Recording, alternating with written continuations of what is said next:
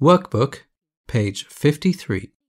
练习部分第五十三页。 Unit 2. Around my home. A. Listen and circle. 听录音，圈出听到的内容。One, There is a park near my home. two. Where is the supermarket? Three, There is a post office next to my school. four. There are some shops and restaurants near my home. Five, Is there a restaurant near the park? six. The fruit shop is between the post office and the school. B. Listen and circle. 听录音，圈出正确的应答。 One, What's that? two. Where is your school?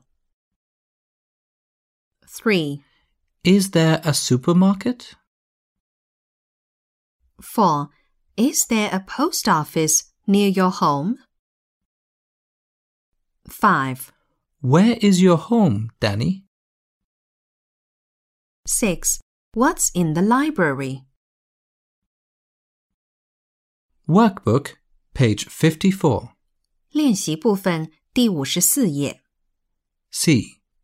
Listen, choose, and write.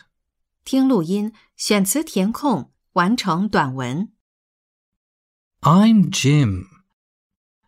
My home is at number 10 Apple Street. There are some shops, a supermarket, and a post office on the street. My school is at number 40 Tree Street. There is a park behind my school. I like playing there. Next to the park, there is a toy shop and a restaurant. There is a library next to the toy shop. I like reading books in it.